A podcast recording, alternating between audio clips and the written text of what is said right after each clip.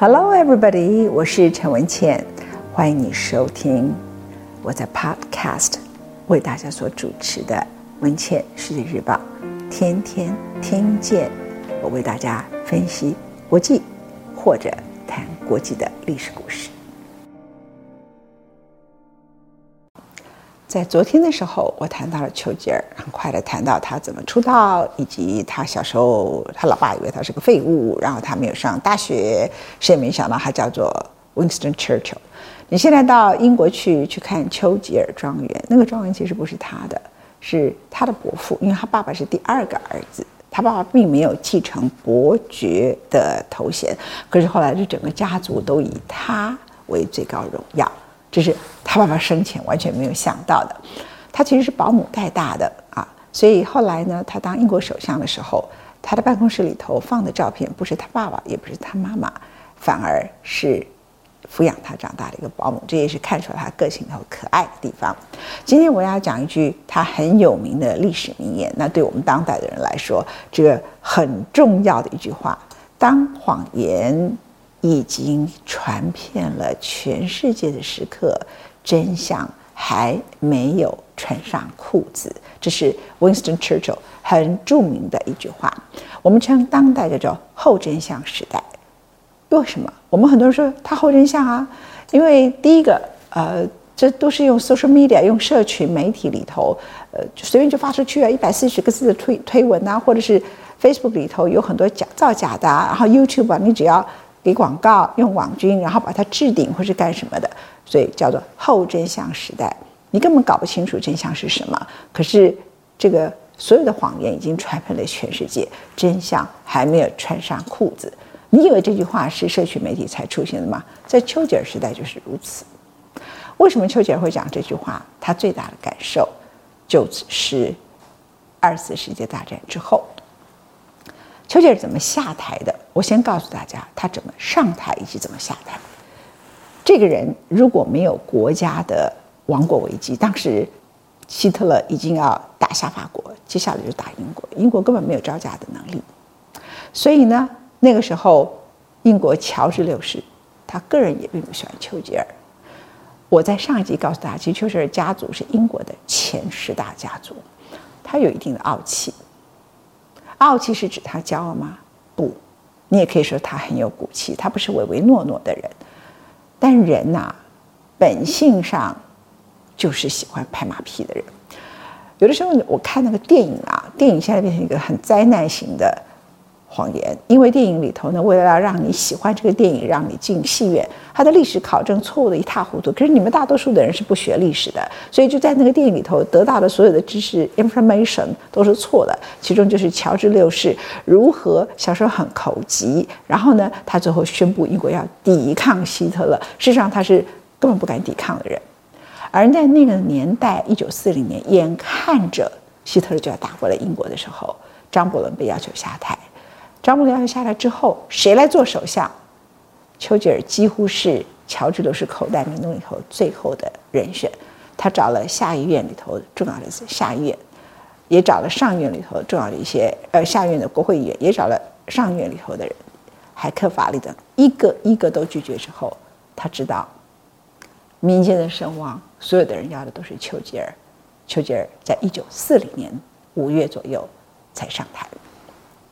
一九四零年五月十号，他才上台，你就可以想象，那时候二次世界大战一九三九年发动打打打仗的时候，已经多久了？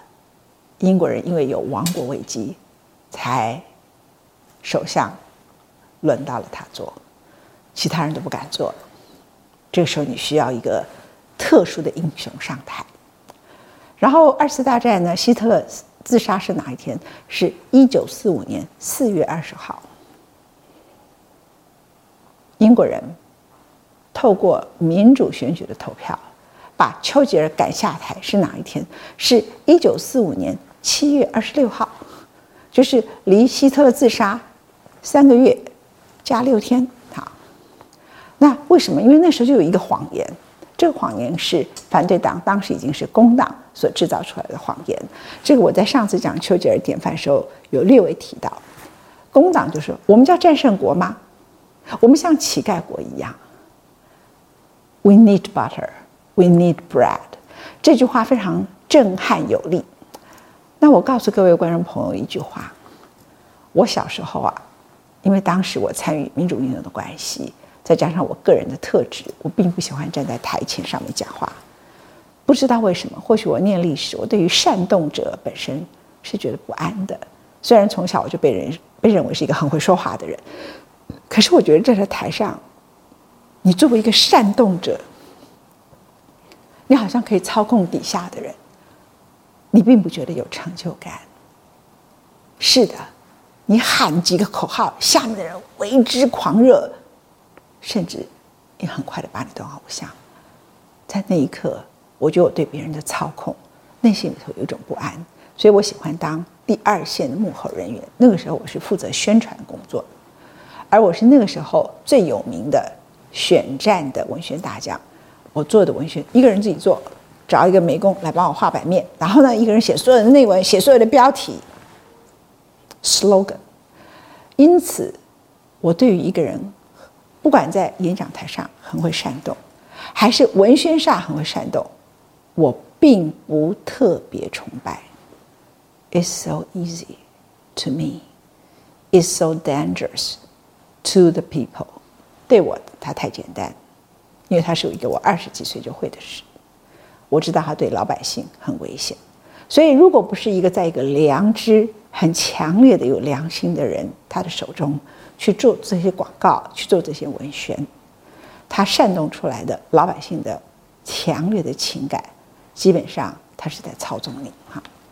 那为什么我讲这一段话呢？因为工党当时就是用这种谎言：“I need butter。” I need bread，这种话其实很简单，很有力量，可是它是谎言呐、我曾经告诉各位，英国最后可以打赢仗的原因是丘吉尔不顾一切的让英国成为战胜国，而且他得到罗斯福对他的支持。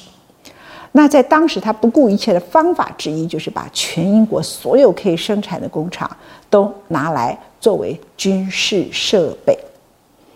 那因此，一般老百姓。吃的东西、穿的东西、所需要用的东西，全部都要靠美国进口。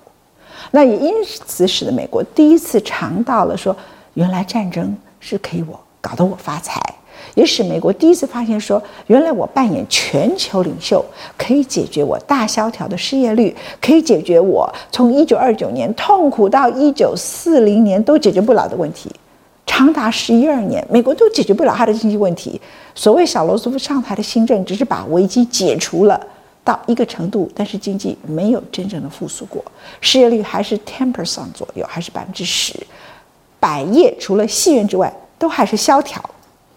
美国真的经济开始复苏，就是因为二次世界大战，它变成全欧洲的后勤工厂。在那次，美国尝到了甜头，才决定做全球领袖。所以战后的美国成为全球领袖，直到这一阵子，川普觉得不对劲了，我不要了，因为我当全球领袖对我没有好处，我不要干了。OK，所以美国开始要回到一九四零年之前的美国。川普只是做了这么一件事，回来讲这个谎言。丘吉尔当时既然做了这件事，那你想想看，战争结束，你说英国人是不是很可笑？我上次的说法就是你要养一头牛，要养一只猪。啊，那你要养一只羊，或者你要种个青菜，哎，种青菜都不止三个月，何况养牛、养猪、养羊啊？可是英国人觉得我要面包，面包在哪里？我要 butter，butter 在哪里？为什么我还要接受配给？我像乞丐一样。工党讲的对，所以呢，当谎言传遍了全世界的时候，真相还没有穿上裤子，他们。都投票支持工党，大多数的选民都支持工党，工党大胜狂胜，保守党大败。虽然丘吉尔跟保守党是领导英国度过亡国危机的主要胜利的政党，可是这个谎言太有力量了，所以抱歉，不需要社群媒体，不需要网军，只需要不思考的人性，然后。几句简单的谎言，民主政治就可以被操作。那现在 social media 呢？现在所谓的社群媒体啦、网军，指使这个谎言的范围跟速度比以前更可怕的加速度，加加加加加速度啊，量子量子化的大数据型的谎言满天更严重。但基本上的问题是什么？还是那个人性本身不思考、不讲理的部分。于是呢，工党就上台了。那丘吉尔，我上次讲过，他下台以后他的某些修为，其中一个，他跑去写二十世纪大战回忆录，理由是什么？因为他知道你是靠谎言上台的。我没有 butter，你有 butter 吗？我没有面包给老百姓，你去哪里生面包？我没有牛肉给老百姓，你去哪里生牛肉？根本就不可能的事情啊！好，那我今天讲一个很好笑的故事啊。英国工党上台了，我告诉你，得到权力的时候不是好事。它叫做惩罚。英国呢，那个时候是艾德里首相上台，butter 在哪里？嗯，转了一圈，还是在美国。面包在哪？嗯，转了一圈，还是得从美国进口。于是呢，他就任命一个粮食大臣。这个粮食大臣呢，因为他们是工党，还让老百姓觉得说：“，我现在来任命一个粮食大臣，跟你们大家的这个生活处境呢，以及出身跟你们是一样的，说不定可以缓和民怨。”他就任命一个原来是计程车司机那一类型职务的一个人，然后来做粮食大臣啊。那这个粮食大臣叫 Smith，偏偏这个 Smith 啊，就是个胖子。他就每次跟我吃的都会跟你们一样啊，你们不要在乎配给啊。他每天都在那报道，我今天呢可以给你们的，呃，每天就开。那个会议，然后就告诉大家，透过广播电台，我们今天会配给多少面粉，会配给多少面包，会配给多少 butter，会配给多少什么什么。英国人就越听越气，越听越气，于是就有了一个新的运动，这个运动就叫“炸死史密斯”，不是说用炮弹炸死他。他们要把它 fried，那个炸是 fried，就是说他身上他那么肥，他身上可以炸出很多的油出来啊！就是每天有人举牌子，就是啊 fried Smith，fried Smith，还是 French fries 一样叫呃 Smith fries。有些人就拿这样，就是各种不同，就觉得他身上可以。他们说他身上炸出来的油可以铺满了英国伦敦的一整条街。有的人说他可以铺满了伦敦桥，反正就是很多关于他的身上那个油的笑话啊。这是工党啊，那丘吉尔就在那个地方。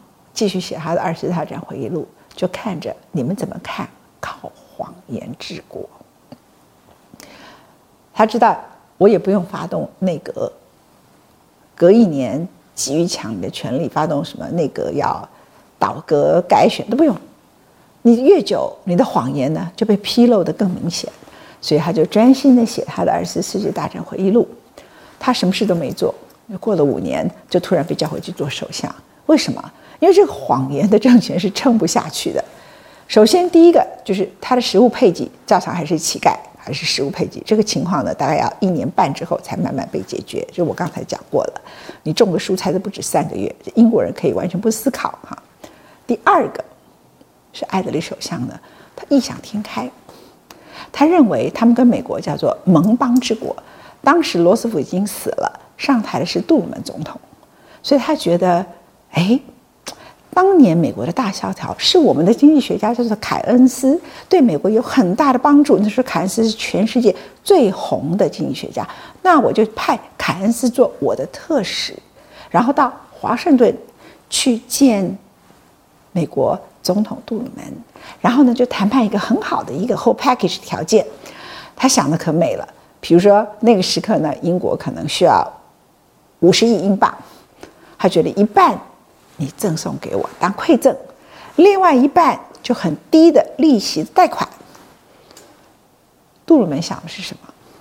杜鲁门想的是什么？大英帝国，我趁机歼灭你，我让你大英帝国这个帝国趁这个机会就是让你垮掉。所以凯恩斯来到了 Washington D.C.，一口就被杜鲁门给回绝了。回绝了之后呢，提出来的条件严苛的不得了。条件一。没有无没有任何馈赠，一毛钱都不馈赠，没有。总共把他的所有的所需要的钱呢，就分两笔，第一笔是比较低的贷款，第二笔是比较正常利息比较高的贷款，还没完。你拿了这个贷款以后，隔一年，英国的英镑要变成自由汇率市场的货币。凯恩斯一听就知道说，那完了。我们现在常常听到美国人打汇率战争，你以为是针对中国？那是不读历史的人。